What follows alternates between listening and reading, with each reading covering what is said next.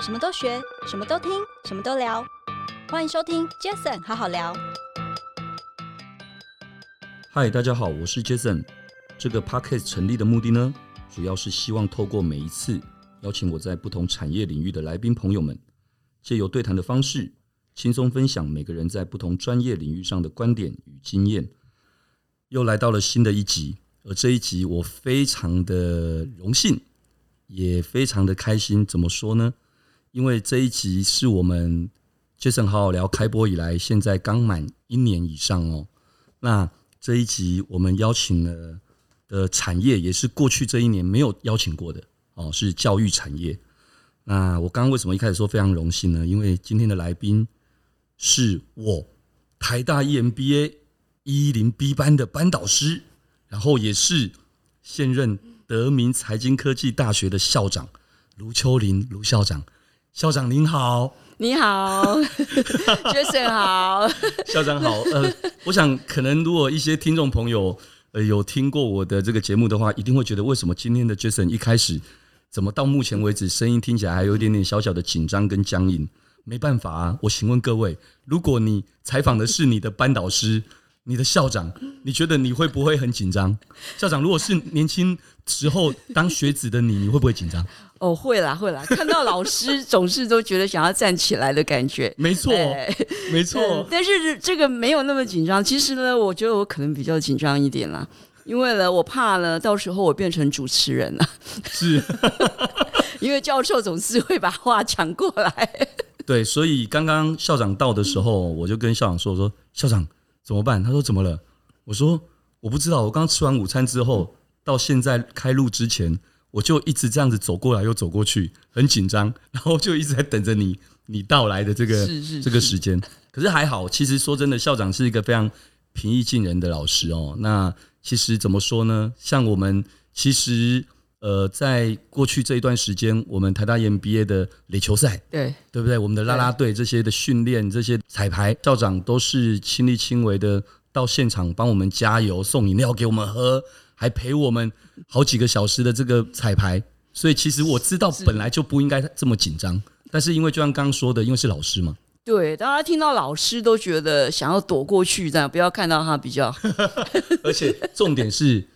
不管我刚刚说校长或我一零 B 班的老师都一样哦，就是重点是卢校长的这个教学资历，还有在整个产学的这些这些经验来讲，都是非常的丰富是哦。这也是为什么我就那一天就想说，诶，如果有机会的话，我们第一次要聊到教育产业这件事情，是我觉得刚好可以，除了可以跟校长多请益一下之外，顺便也可以听听看校长对可能现在目前，包括可能等一下我也会针对这两年最重要的疫情对，哦，那对可能对教育的一些影响啊等等这些，可能可以跟校长来一些轻松的聊天。是因为本来教育就是一个产业，只是大家没有觉得它是一个产业，不像就是产业它是有利润呐、要营收啦，但是它也是非常特殊的一个一个区块，基本上每一个人都会经历教育，是对，所以它是一个呃影响范围很大的一个一个我们讲说产业也好，或是一个一个呃一个过程吧，嗯，对对对，所以校长刚刚提到，大家可能不一定那么的会像把教育当成一个产业来看待，是可能是因为因为大家都本来就一定会经历，对甚至于是很多人想的是我赶快过这一个哎对。这个过程，因为对我才可以开始出社会工作对赚钱。可是事实上，其实教育它如果不当一个产业来看的话，它如何去做更长远的一些规划，跟很多的，就像刚刚说的学跟产对的合作，对吧？对，应该讲说它是一个养成的过程呢、就一个人从小到他要出去面对社会，它是一个养成的过程。是所以一个呃产学，本来我们都讲说产学，其实学比较在前面嘛。我们从国小啊，就是一个学的过程，对，然后产的话。就是到大学的时候，我们就会面临到啊，或者是高中的时候，其实就面临到产业的这个部分。哦，对，对，所以就是产学到大学里面，或者是高职、高中这一端，我们就会开始非常的注重。所以国中、国小，它是一个人格养成的过程是比较重要，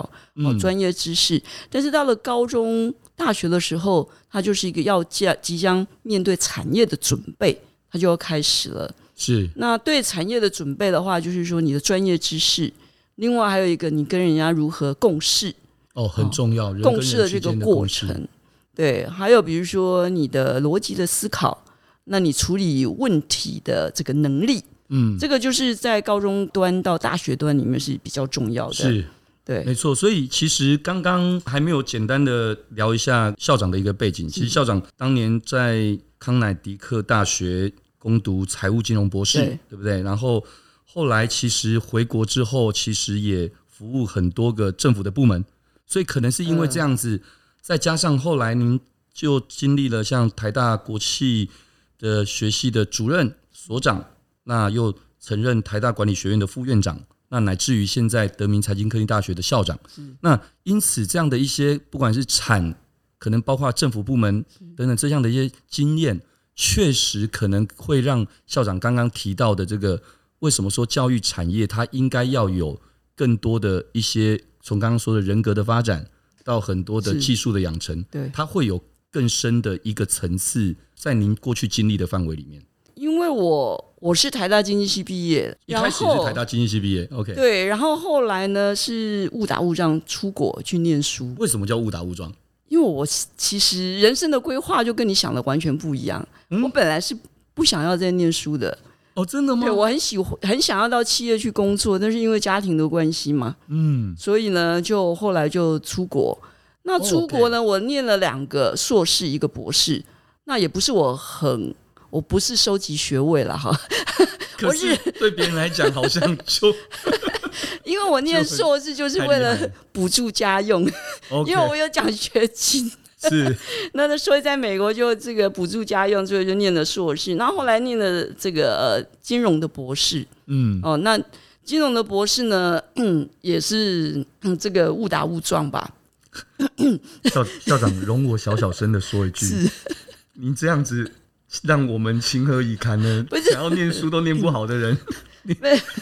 哎，我觉得就是说念书，呃有些人就念得很好，但是有些人就是他比较不喜欢。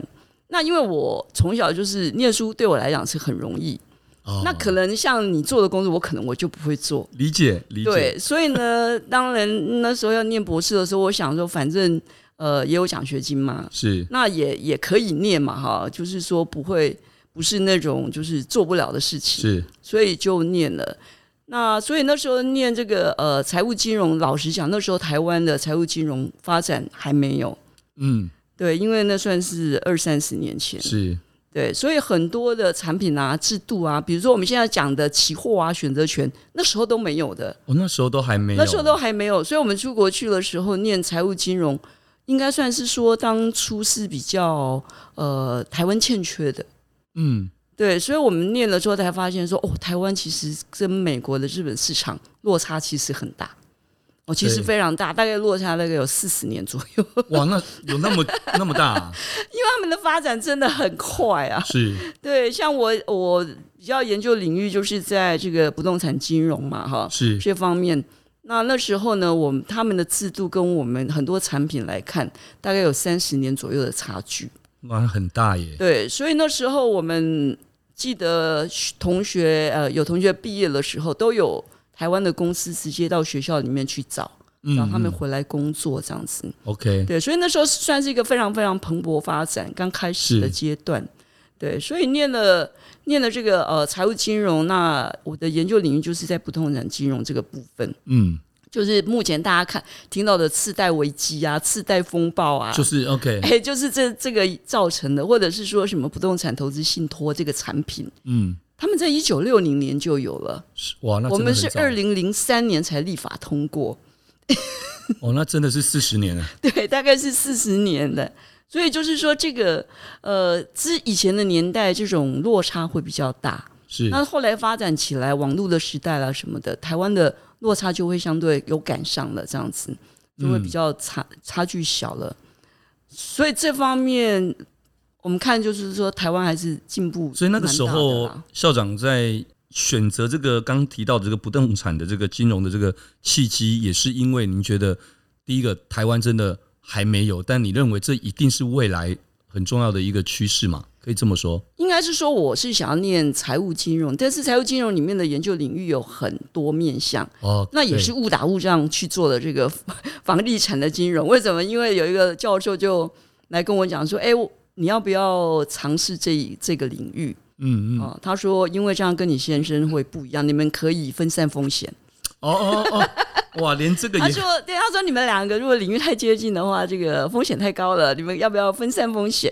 嗯那后来就是哦，好啊，也不错啊，就是有这样的概念，然后又加上这个是一个蛮新的领域，是所以我们想，哎，台湾也没有嘛。所是，以当初我回来的时候，也是很多人问说，那你在研究什么？嗯那我讲了，他们也都不知道我到底在研究什么。诶，那我就很好奇了，那个时候当初回来的时候，既然呃台啊，可是就您刚说的，当初回来的时候，台湾其实也还没有还没有立法这件对，事嘛，还没有，对，还没有。所以你说企业或等等这些，其实真的要去涉猎到这一块，好像也也很少。也很少，比如说我们现在讲这个呃，以房养老这个概念啊，是那时候也没有啊。哦，他对，现在也是最近这两三年才是开始做的嘛。哇，所以校长真的接触这个很很早哎、 对，就是很早，但是台湾因为法令上的问题，所以我们很多东西推展起来其实是比较慢，比较有哦因为比较无力感因为。我我印象很深刻，我那时候刚考进台大 EMBA 的时候，其实就很多学长姐在聊天，就会跟我们分享很多一些经验，包括未来选修课嗯对等等的经验等等。对 那时候其实我只知道我的班导师叫卢秋林老师，但是我也还对老师的所有一些背景也不是太了解。但我那时候就听到很多的学长姐会跟我聊到，呃，不动产、房地产、金融这个，其实坦白讲，我不我也不是很懂，可是我就会觉得，诶，金融就金融，为什么哦，不动产、房地产原来也是一块很深的领域？大后来才知道，因为很多学长姐又跟我说说，哎、他们都修那堂课，呃，有点硬啊，但是其实哎，你这次稍稍抱怨 吗？没有没有是好 事，是好事，就这样子才学得到东西啊，是对不是对是，？哎呦，糟糕，我这样讲，以后会不会每个老师 都都很不会不硬？会，很多学长姐跟我讲说，哦，老师你那门课不容易哎，我说那不容易，你不要来修。他们说他们还是要来修对，那我这就就是觉得哎重点好啊，这就是你的挑战啊呐 那。可我觉得也合理啊。如果说今天就只是为了轻松，那干脆就不要来念书了嘛。是是是，来念书，除了当然不只是念书，当然还有同学之间的这个嗯对情谊等等这些的感觉，我觉得都是非常棒的。好，那老师，那我们请教哦，那您回台之后选择投身在教育界嘛？那您也刚提到了致力去发展这些产学的合作，那您觉得在产学合作这件事情对大学的这个教育带来了什么样的一个优势？还有就是，你觉得这在对企业主跟学生又有一些什么样的一些重要性呢？其实产学本来就是一个双向沟通的，嗯是，但是以前就是在在我们这里，就是认为说你你学校就是一个制造学生人才出来给我们用，哦，嗯，那这个就好像是单单向的，是但它其实是一个双向的概念哈、哦。比如说，我们不是只有人才，我们学校里面有很多老师的研究的这些呃知识啊、技术啦、专利啦，其实它就是必须要到产业界去的。但是呢，我们很多老师的中心，他很致力的研究，那当然，他的结果就变成在他的校园里面。嗯，啊，那产业这里呢，可能很需要很多的技术啊，很多观念，可能可他们不知道说，除了这些人才培育之外，还有一些研究的成果其实是可以来采用的。是但所以我在台大也有听过，呃，农学院的老师，他有很好的一个呃专业专利的发明，但是我遇到他，可是我不知道我这个要做什么。那我一听，我觉得哦，这个很棒哎，这个如果到产业界应用会很好啊。哦对，对哦，所以但是他就不知道谁需要这个东西，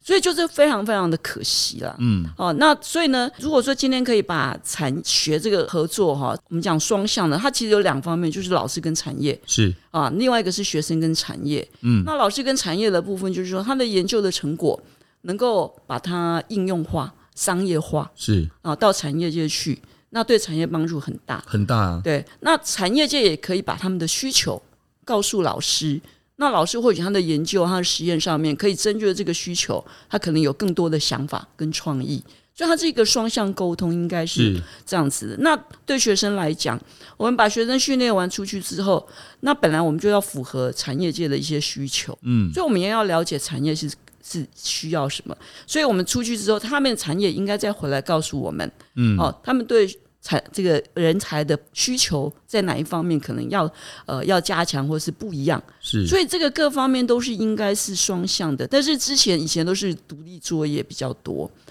哦，就是不会这个沟通不会太频繁，所所以以就无法那么 mapping 嘛，对，所以就是太可惜了。是啊，那比如说你产你学生出去之后，那产业觉得说，哎，你这个还要再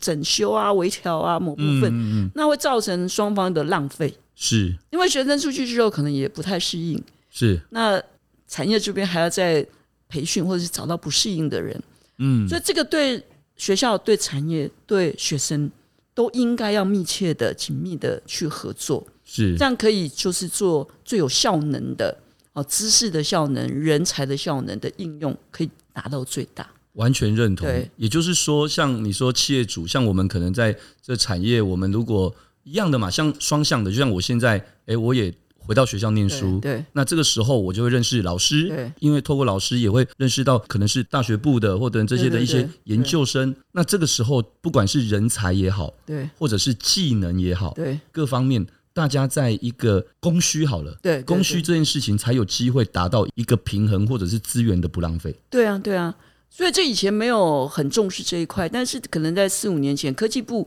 其实也认识到这件事情很重要嘛，是所以我们就有一个国际产学联盟的这样子的一个，各个学校现在大很多都有。哦，所以那哦几年前这件事情就有开始被落实了，对对对对，不对，四五年前我们就有这个特别的资源在做这方面嗯的一个建制啊，哦，等于是一个桥梁，嗯，让双向的沟通能够更密切了。那所以这资源这个资源是由由政府来推动吗？现在是之前科技部它是有有一些资源下放到各个学校，希望去做这件事情，是但是即使在科技部。它是应该是说它更重视啦。 OK，那在它这之前，其实很多学校都已经开始在做这这嗯方面的工作了，所以我们也有什么职涯发展中心啦，是、哦就是跟学生跟跟企业之之间，我们就在他们还没毕业之前，我们就会请企业回来啊，然后学生就会去认识这些产业。是哦那这个我们其实很早都有在做啦。是哦那像德明的话，他们也很早就在做做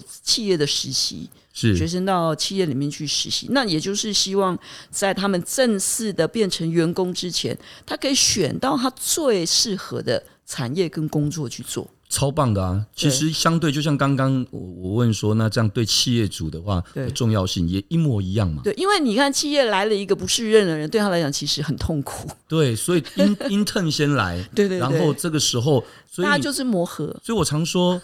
呃，在面试一个人，我说其实公司在面试你，你也在面试公司是啊，啊，是啊，其实互相的。对啊。但是有时候这种面试的过程很短，你没办法了解没错他，他也不太知道他适不适合这个工作。学生很多的印象是从电视里面啊，从亲亲戚里面听的，可对他听的是很片面。他比如说电视上光鲜亮丽啊，他每天坐在办 公室很漂亮的办公室里面啊，可能像你这里，可是他不知道要奋斗两 二三十年才能够做到这里啊。哦，他以为他去上班之后就坐 在像这样子啊美好的办公室里面啊，嗯哦，所以你要让他去告诉他说，哎、你在实习的时候你就真的见到那个真实面是什么？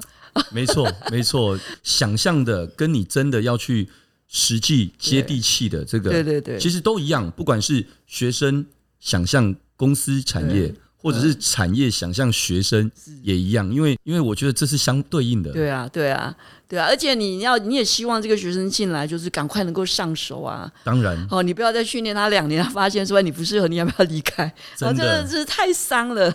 对，没错。所以校长，您在教育界拥有这么多丰富的这个教学经验，然后也面对刚刚我们聊到这么多不同年龄层的学生哦，例如好大学生，当然不用讲，就是刚刚说的这个所谓的技能准备要养成的这一个年轻学子阶段，那二十来岁这样子，那也有像我们这种二十来岁再乘以二 以上，哎对，有些要乘 以三，哎、老师你很好啦，好啦， 对，E EMBA 的学生，那这我也很好奇哦。那你这个部分在面对这样不同的这样的阶段或不同年龄层的这样的学生，呃，在教学上面，你的方式有没有什么样的一些区别在这件事情？区别非常大哦。哦怎么说？我就说这是从十六岁到六十岁的挑战，哦，有道理耶，十六岁到六十啊十六岁到六十岁啊，对，其实我们这一届还有一个七十三岁 的点歌，没有，没有就是、哦，OK 对我们 OKM，我我们这一组点歌，我们非常敬仰的点歌，而且我们还有大学生、硕士班，哦，还有就是说可能工作一两年回来这种在职班，然后还有你们已经工作经验非常非常丰富的，所以呢，我们应该讲说，呃，这整个教学的过程其实是非常不一样的。哎、真的耶，是非常非常不一样。所以说，有些老师呢，他可能有时候没办法把大学部的东西转换成六，就是成人呃一月毕业这个课程哦，所以这这中间的转换是要呃累积很多经验。是、哦那比如说十六岁大学生的这个，他们主要就是在逻辑思考的训练跟基础建设、是基础的理论的教育。对、哦所以就像盖一个房子，你的 foundation，而且就是你那个那个地基基础要打得很稳，这样是然后呢，所以他们要解决的能力是这种很很有架构的这个理论，他们是不需要的。可是到了 E EMBA 这种课程的话，基本上你们已经知道房子怎么盖了，嗯，但是我再叫你去盖房子，可能我要盖的房子跟你要盖的房子是不一样的。为什么？因为你有你的经验跟逻辑。是，那所以要告诉你们什么？你们应该要怎么样去把它弄得更舒服，嗯，哦，把它弄得更漂亮哦，然后动线更好，然后有什么智能化啊、有绿能啊、永续这些概念哈、 我们对就是要告诉你们是不一样的的这个如何把理论转换成能够跟你们实实物上食遇物到上去面，印证，甚至于是去加强对啊、对、是去对，加强我们。如果你在教这个理理论的这个呃地基的部分，那对你们来讲是浪费了，而且也没有什么太大的必要。所以就是说，那至于怎么转换这个过程，就是需要很多的时间跟精力去我觉得经验要非常丰富才 行，所以就是说，其实教学相长，在这整个过程里面都是教学相长是啊、比如说像这个 E EMBA 的话，其实我们在跟你们，我们在偷学你们，互我互相在不同的产业哎中、对对对互相的对吸收，就是说我们在教的过程，在 EMBA 的过程，我们就是在思考说我们的所有的学术理论的模型啊、架构里面，我们在你们身上看到它是怎么应用的是啊，那或者是你们没有把它应用，是，那我们会说，哎，你这个部分可以怎么样去应用这个理论？嗯 OK，所以完全都是在把你们的工作的经验的可能很零碎的，我们把它兜起来，然后再把这个理论的东西套上去，告诉你说，哎，这个是有路有脉络可循，你可以再这样发展。哇哦是、所以就是说，这个转换的过程跟大学生是完全不同的。是所以这中间需要很多的时间，还有资讯的呃累积，还有这个经验。所谓经验，就是比如说跟同学之间的互动的哦，经验、互动，我们会从此去了解哦，你们的产业的发展是是怎么样。所以各着不同的产业，我们会就看到不同的发展的呃适用的状况。是所以呢，就在在这个教的过程中，同时我们也是在累积，好、累积你们的经验到我们的教学里面去，理解，所以很跟大学生很非常的相不一同样，对不对？非常不同。因为如果说我们跟跟大学生讲了这个产业界的一些模型，或者是他们其实听不懂也，听不懂，对他，听不懂你在告诉他什么。嗯哦，比如说你跟他讲领导人应该怎么样怎么样，他想他他才十七岁，没对当他过根本根本不没有想这领些，导企业的经验，他不知道不能理解。对对，所以但所以呢，我们就是会有时候会引进，就是说，比如说你们产业界的人手把手去告诉大学生，呃，就拉着他说，哎，你可能会遇到这些问题。是对，所以大学生跟 EMBA 甚至是硕士班的学都生不一样。完全都不同。哇，其实刚刚校长提到了一个点，为什么我说哇？因为太开心了，因为其实，在过去这几年，很多朋友问我说：“哎、j a s o n 你怎么会之前老呃校长也知道嘛？我才刚正大其他班刚毕业，然后又对又到了台大 EMBA，很多朋友会问我说：你这么爱念书？我说错，我真的不会念书，也没有那么爱念书。可是我不得不说，我回到了学校之后，我真的在各方面的平衡啊，各方面的学习，我觉得我获得很多。是那当然，我刚刚说哇的原因，是因为校长讲的一段话让我很很开心，因为我都怎么回答朋友问我这一句话，为什么回去念书？这个我说就两句话，第一句就是我觉得回来念书让我验证一件事，常常在课堂上会让我验证一件事。哇，真是的，早知道我早一点知道这个理论，我当初就不用走那么多弯路。对对 对这，是一句。那第二句就是爽 啦，原来我曾经做过的某些决策是是有验证的。对对，老师，我我这样子是算是对有接地气哦。有有有有有，因为我那一天也遇到一位学 生哦，他是一个家具商嘛，他说他念 EMBA 之前，他是只有两家门市，嗯，然后很辛苦，他说非常非常辛苦这样。他说他念完 EMBA，现在瞬间变成 八家，然后他说他扩展到八家，他说可是他很轻松，呃，反而更轻松对，。啊他说很轻松，因为他就是说学了这东西，他怎么知道怎么去经营啊，去建构这个制度啊，是他说、哦、他现在很轻松，所以我就说，我就说，所以这个念书，很多人以为这个念书想象的是高中、大学的时候那种念书啊，什么写作真的业，不是哎，。不不一样， 那个念书跟那个念书是不同对，尤其台大又是体育班，哎，体育很重要哦。哎，体育真的很重要。真的很重要，因为一个企业家他能够永续经营，他身体健康是非常重要的。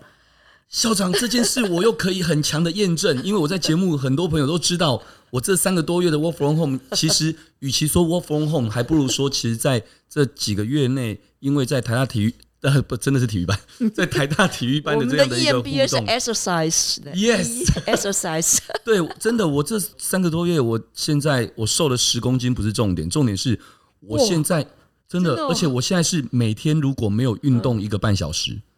我不习惯，不舒服。嗯可是以前我是觉得得运动，然后就委屈的去运动，我觉得那种感觉差超多的，所以我真的觉得我收获很大。然后再来，您刚提到的那个经营家具的那个那个学长姐对，所分享这个，我也 echo，me too，我也是，哦我真的很感恩。我我们公司更加的稳定成长，而且同仁们的这个工作的这个氛围，对，然后加上整个成绩的几倍数的这样的一个成长。可是我常跟很多朋友说，我很感恩，因为是我的出力或者是劳心这一件事，反而都比过去可能减少了十分，剩下十分之一。真的、也哦，就是我觉得我不用这么的出力了，是是我也不用那么的劳心了。对可是其实反而整个组织变得更好。我觉得对这真的是我觉得回来念书很大的收获耶。是，我觉得就是很多人也实际常问我这个问题，就是说我都年纪那么大了，我现在的事业做不错了，那我为什么还要去念书？我说你不是来念书，你是来跟同学互相学习，让你的是企业能够更好，没错，能够更进一步这样子。是对，所以大家呃对这个 EMBA 的念书的那个观念，有些人会说：“哎，你们都在吃喝玩乐。” 我说：“我说吃喝玩乐可能是因为不可能把我我在念书的 PO 给你看嘛，我每天坐在那边对念书，对，或是说同学之间的互动，我也不可能没办法 PO 给你看嘛。嗯那，是在无形之中互动里面它会产生的，没错，对，所以不是吃喝玩乐了，应该是说互相学习。对啊，而且谁每天不用吃东 西？OK，好，校长，那再来，我再问一下哦，您过去既然曾在这么多的这个政府部门跟大专院校任职过，那当初又是什么样的契机让您决定出任这个德明财经科技大学的校长这个职务呢？哦，我先澄清一下，我没有在政府部门呃任职过，我都是当委员。哦哦，对，是对是委员，OK，对对对咨询委员这样子，OK， 对，那应该讲说为什么会担任这个德明的校长，也是误打误撞这样。从刚才到现在，每个都是误打误 撞，可是每个都很让人家称羡。 诶有一天我就走在大这个台大的校园，就有一位老师非常资深有名的老师，因为我我大家应该都认识他，但是我我我就不讲他的名字 OK，啊他就看到我，他说。哎、我你你有意愿要去德明财经当校长吗？ 这样子，嗯嗯，哦，他就问了我这一句话，那我当初就闪过两个念头，第一个，诶，我受到这个呃老师的肯定哈，还觉得蛮不错的 OK，还蛮高兴的，因为他算是一个很有。很有声望的这个声望的一个前前这样辈，OK，那所以呢，我就想说，哇，他有肯定我嘛，哈，那就是嗯小小的虚荣了一一下下，这样。那当然，接下来就想说，诶，那呃，我能不能做这件事情呢？是因为在台大的那个管理学院副院长下来之后，呃，我就就是回归到教授嘛，是那所以也没有在想行政这个部分。那他问了之后，我就呃问我自己说，那我能做吗？哈，嗯那我就想说，那既然他都能肯定问我了，是那可能我就应该可以做吧， 这是第一个。那第二个，我就开始想，嗯，那我能不能做之外，那我要不要做呢？要不要做这件是事情？如果不去做的话，我是不是变成一个诈骗学生的老师？ 为什么叫诈骗学生的老师呢？因为我们常常跟学生讲说，你要走出舒适圈。 OK，对，你要走出舒适圈去接受挑战，这样。那其实我在台大我是很舒服的，因为研究教学啊，服已务这经些，已经很有我经已验经了，驾轻就熟了。是对我来讲，我每天的事情我都很快是就可以处理完，这样。所以对我来讲非常的舒适，嗯，但是去做行政这件事情其实是完全不一样的，因为你要接触到非常多层面的法规制度、组织啊、是人呐、哈。那所以就说，哎、我要离开这个舒适圈嘛，对，啊，那我不能骗骗我的学生嘛，哈，是我要离开这个舒适圈。 第二个，你们在上管理的时候，我们也会讲说，你要有公司也要有第二曲线，啊，对对，不对？哈，我对人也要有第二曲是线这样子。那我如果不去做的话，我就只有一条曲就线，只有一个曲 线，所以我要不要有第二个曲线去创造另外一个经验？对，哦，所以我想，那我们都跟学生这么说了，自己是总是要实践一下嘛。嗯那以后跟学生讲的时超候，棒的啊， 哎、比较能够有说服力，是说服学生说，你看我走对出舒适圈，然后我去创造另外一个第二嗯，曲线。所以我就想说，既然他能够肯定我能够去做，那我也觉得可以做，那我们就试试看吧。嗯，对，所以这也是我从来没有预料、规划，或是说去想到的事情。 真的很棒，这样听起来，对，所以这过 程就是哇这，样原来子。是就是这样子，对，因为因为老实讲，我对就是德明这个学校，我大学的时候我就知道，但是除此之外，我完全不了解，呃，没有认识里面任何一个人，对对，而且对它是一个技职体系，对比较是它技是职，大我一直都在大学体系里面，所以我对他对我来讲，这个我完全不熟悉，真的非常非常不熟悉，嗯嗯嗯嗯嗯。对我来讲是还蛮大的考验。 诶，那既然聊到德明了嘛，那我想说就，就下一个问题，我觉得就是近年的这个跨领域的人才，因为刚刚提到德嗯明是比较是技职对，专业的这一块，那近年这个跨领域的人才也好，通才也好，也成为这个各个产业的一个真才的一个趋势。那校长，你这边从德明科大在人才培育上这一块，又有一些什么样的一些规划跟调整？我觉得，因为毕竟现在其实说真的，大学也很挺多多嘛，非常多，哦，太很对。嗯那在这一块，您身为是德明财科大的这个校长，那刚刚我问的这个部分，在人才培育上有一些什么样的规划跟调整？是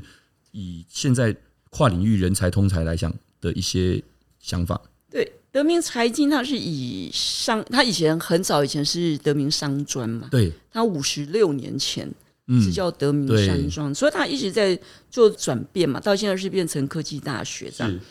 所以呢，呃，学校它有三个学院嘛，一个管理学院、财经学院跟资讯学院，哦，三个学院，就三个 OK，学院。所以呢，我一上来我就是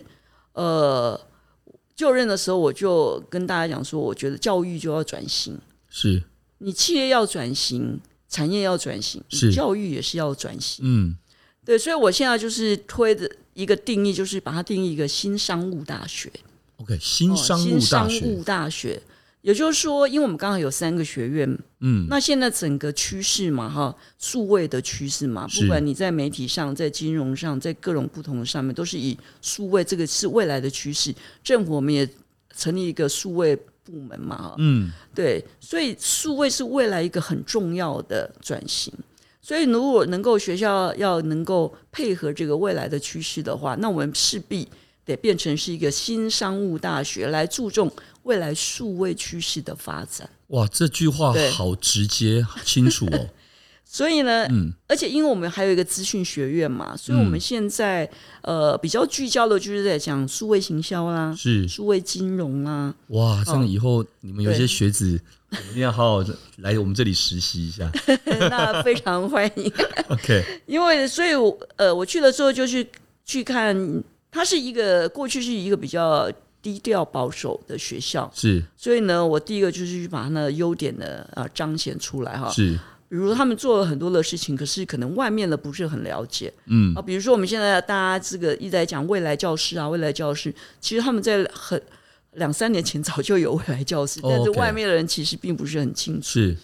对，那另外一个就是把他的潜能给给找出来，所以我现在就是要把他们这个稍微调整到就是以数位为主的这个领域上面来，嗯所以我们嗯加入了很多比较多的这个数位的课程啊，是，哦，然后我们也希望跟比如说跟 Microsoft 啊，嗯他们来合作啦，然后 digital marketing 啊，哈，这种就是数位行销的这个，我们也是呃要老师去加强训练，是，然后能够把这个数位的部分呢都放到他们的课程里面去。嗯然后也希望学生在做这个城市设计上也有某个程度的呃应该有的了解的能能力了哈。是然后它不可能是太技术型的嘛哈，嗯嗯嗯但是就是说你如何应用这个你要了解。嗯哦，那所以这个就是我们未来，我们希望就是学生他的有创新的能力，在数位上是能够有这个跟得上这个趋势，有基本的训练的。 ，OK，然后呢，未来能够有实作的能力。所以实作的能力，我们在教学上就把它变成是一个议题导向教学，嗯就不再是老师站在上面一直讲一直讲。是然后我们是希望有学生一起参与去，去有一些议题的发想。那一个议题可能牵涉的范围是很广的。是它不是只有单一个面向，让这些学生能够亲手去，好 像就是要做一件产品出来。了解，所以说，了解这个这个实作力，那社会力的话，就我们一个品格中心。这里人民他很重视品格，是他就说品格第一，专业为先。嗯哦，品格的话就是大家都知道，到一个企业里面去对，品格很重没错要，哈对，不然的话，这个这个很麻烦。是那最后一个就是所谓的这个就业力。那就业力就是我们大四的时候，全一年的学生要在外面企业实习一整年，所以我们合作的厂商大概有四百家公司左右。哦，那蛮广的，对，那他们就到各行各业去去工作一年，去看他们有没有办法呃了解这个产业。那他如果不不适应的话，他下去可能他就换到另外一家公司再去了解。我觉得这样很好，这就对符合刚刚我们提到的这个产学这个的一个交流哦。是，所以就是从这几个面向让呃得名的学生出去之后，能够很快的上手，是然后呢，在品格上面有问题，是，然后他能够有具备一些数位的基本的嗯能，力，这样子。理解。对，所以大概就是我们会朝这个方向去做 OK 这样子。刚刚上提到的这个这些面向，我想应该也非常期待哦。我相信在校长的这个带领之下，德明财经科大，我就喜很喜欢这那个名词，新商务大学对。，我们就是一个而且新商务大学。对，而且又用数位这个数位驱动，用数位行销、数位领域的这个去驱动，我觉得这完全完全就符合现在的趋势，跟所有现在年轻学子他们是什么世代？他们就是在很小的时候，手机就是数位，对就是他们的 DNA 了，他们就是一个数位呃那个世代的人啊世代的人，没有错。对啊，但未来也会是嘛，对吧？当然，当然，未来也都是这样嘛。比如说你你这次的上课， 大家就会哦，发对现，，诶对，讲到这个，我们 对啊，我们明天正式开学第一堂正式的课，结果是也是线上视，对啊，视讯啊，上线上的课啊，对，所以现在就老师都变成直播主，而且诶非常哎真的。非常呃，应该讲非常笨拙的直播 主，哎、可是我我觉得其实每一个人真的都在这个过程当中，呃，直播组会越来越上手。就像我这个主持人，从一开始很僵硬，到后来很可以很轻松自然。那学生其实也一样，我发现确实包括这些技术哈、哦，你看我们上礼拜我们上课，我也觉我也在想个案怎么讨论啊，个案讨论怎么在线上。哇！结果没想到那个 Cisco 的这个 Webex 的这个对啊，这个平台啊，原来可以直接就是助教就说好分组这个时候分组哇，立刻就直接你的电脑就直接啪，所有老师同学全部全部分组，然后你自己就跟你那六个同一组这样聊。那聊完，而且你还不能够超时，因为对时间一到，对不起，立刻被拉回大教室对。对，我觉得其实这个世 代，这个时代就是这样，大家会去习惯它。对，因为你在想说，像这个哈、就今年才从一开始的时候，大家非常的哦慌，乱七八糟，很乱，所以那时候连分组那时候的那些系统啊，都还没有发展到这个教学的需求，这样，是所以那时候都哇，真的是我们老师对我们老师来讲真的是很痛苦，因为我们真一的这种线上的课程其实已经推了十年了，在默克斯啊，在国外嘛，线上课程嘛了，解，那台大的话，在这边在五年前就开始推这个，可是都没有没有人要理他们，没有老师要理这些事情的。懂懂懂。那现在是不得不了，可是疫情的时候，我们就瞬不得间，不了。就一夜之间就都会了。对啊，所以这就是印证了一句话：生命总是会找到他自己的 对出路。对对对对，没 错。好，老师，我发现我跟老师聊起来，没想我本来想说应该很紧张，我一定会想要赶快聊完，赶快那个。可是我发现好像跟老师聊的欲罢不能，可以一直聊下去。可是我发现时间好像也有点超时了，所以最后一个问题，就最后一个，我觉得这这个问题非常的重要，就是。针对这两年的这个疫情的冲击哦，刚好我们也聊得蛮顺对的，对刚好就对聊到疫情这件事。呃，您觉得对这个整个教育产业带来了什么样的一些影响？其实当然就是知识传授方式的改变嘛。啊，嗯以前就是站在那里就是讲，那下面就是听的啊。是那现在大家发现说，其实其实网络就可以解决很多的这种专业知识传递的问题。是，对，那像 Google 现在不是有发一些微学程吗？对，你只要上了我一些网络上的课，你就可以到我公司来上班。哦，对，对，所以现在就是说传传递知识的方式会改变，那大家就会想说，那你大学就不要了吗？学校也可以不要了吗？对吧？对，所以这个就是很多人现在现在有一个新的大学嘛，叫做 Minerva 这个学校，这个学校在洛旧金山成立，现在非常的流行，他们是没有校园的，因为所有学生都是网络在哇，全世界七个国家上课，所以大家就会想说，那你学校以后就不见了啊，不用了嘛？因为学校是一个固定成本很高的地是方，没错因为你的校园呢、体对育场、对教室嘛，所以这时候大家就会回归来想一个问题，就是你大学的定位你要怎么办？哦会不会老师会不见了？嗯，校园不见了。但是我觉得是说不是不见了，而是你要重新定位这个大学。以前可能是百分之五十是在课堂上传授这个专业知识，百分之五十是学生的活动这些，现在可能要变成是百分之二十是这种呃专业的知识的传递，百分之八十的话会变成是创意激荡的地方哦 OK 你互相互相之间的这个沟通的地方，是，然后呢，可能就是说呃学习待人处事的地方。嗯，哦，所以教老师变成是一个呃讲师，会应该变成一个主持人。 ，OK，对他不再是一个讲师的一个位置，而是一个主持你们的课上的呃所有的活动和课堂专业知识传递这设计，是他，变成是一个主持人的身份，哇，好所特以别的想法，嗯应该是一个大学它的那个定要重新定位跟稍微的转型，但是它是不会不见的啦哈。是因为学校还是有它呃必须要存在的地方，比如说待人处事这件事情，哦，很重要，你没有人跟人之间的活动没的错沟通的话，你是不知道的。比如说我办一个晚会办，你中间会有很多冲击啊，是打吵架啦，哈，对，这个协调，那你没有面对面的这种集体的活动，你是没有办法从网络上去学习这个，比较难哦、不嗯对是说完全不可能。所以学校的空间它的定位就要跟以前不太一样。是，对，那这个是就是未来我们必须要注意的一个改变呐、嗯哦嗯，，所以就是老师的呃身份的改转移，是然后的学校空间的活动的这个强调要更重，是，要更重这样是子。那所以这次疫情，大家会很就是说，他一下子就把你摊在面前，这个问题我们就必必须马上解决。是，我们很早之前就知道他要转，但是没有这个疫情的话，就是不会面对面直球对决，只会这这么快这个的问题直球对决，了对，解，所以就是现在要遇到这个，这个就是要去重新定位。嗯，但是呢，这次疫情这样子的教学对一个族群其实是很伤害的，弱势族群。哦，因为你有这种视讯上课对弱势族族群哦，英国的他们的研究哦对是说，耶是说这个弱势族群他们的那个学习的程度哦，落后了蛮多的。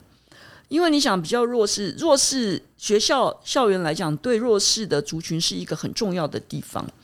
因为你看学校至有少学是务平等处，哦，哦，对，是平等，而且我们有学务处可以辅导他们，是，然后他们进到教室里面来，大家是一样的平等嘛，对啊，对不对？但是你现在你要这些设备啊，哎，对耶，你要网路啊，然后你要有他要有一个很安静的空间可以上课啊。他如果是一个弱势的族群，他可能家里没有像你们家有什么很很舒适的书房啊，嗯他可以上课啊。他可能是在一个很嘈杂的地方，你叫他怎哦，么我觉上得课？校长你说的好哦，有道理耶。对，所以弱势族群的这个学习能力是在这冲击里面，我觉得在整个社会里面，我们要必须要注意到的。我觉得政府也一定要应该要特对别来关注这要这要一部注意分，到这个事情，不要让他们就是脱离更反而脱离更对对更对更对多，更多。那对他们来讲，其实是不太公平的伤害就更大，对，更是更很不公大。平了。所以这件问题，我们我们在德明的话，我们是非常重视，所以我们是说，呃，弱势的同学呢，我们就会可能会特别呃辅导，或是特别辟一个空间，让他能够来上课。哇，对，了解。然了后解如果他们经济上有问题，我们也是会特别的加以帮忙。嗯，对，所以大概就是哇，我觉得谢谢校长刚刚的分享哦，不不外乎就是第一个，我觉得校长的想法也非常创新，而且也非常的活，包括刚刚提到的像旧金山的这样的一个新的这样的一个教学方式，其实本来就没有任何的一些形式，本来就没有对错好坏，对它只是一种就是配合这个时代演进不同的呈现的罢了嘛，对不对？然后倒是最后面提到这个对教育这个产业的部分，然后跟大家聊到的，可能想到就是哦学校啦，想到是老师啦，对想到学生的影响。可是我觉得有道理耶，竟然校长刚刚特别的提到了这个。对弱势族群这一块，他就是因为有这样的一个辛苦的一些部分，那可是反而从线上角度，他们反而更没有得到更公平，或是被忽略，被忽略了有。对，他们嗯很容易被忽略掉对了。我觉得这是对。那我觉得不管是从学校哈，从像德明财科，现在就是也开始在做这样的事情是，各个学校主动的做。那当然，政府如果也也有一些具体的这个方式的做，我觉得这才是可能是最根本的解决之道吧。是啊，是啊，这个这个这部分真的要很很重视啊。 OK，对，好是，我想刚提到了，跟老师这样一聊起来，真的是聊的感觉欲罢不能。可是因为时间上的关系，是好吧，我们也要非常谢谢我的台大 MBA 一零 B 的班导师卢秋林老师，当然也是德明财经科技大学的校长卢秋林校长，今天来到 Jason 好好聊，谢谢校长，谢谢谢谢 Jason，谢谢 Jason，好好聊的朋友们， OK，谢谢校长。那感谢大家的收听，也谢谢今天来宾德明财经科技大学校长卢秋林。杰森好好聊，我们下次再见喽，拜拜拜拜。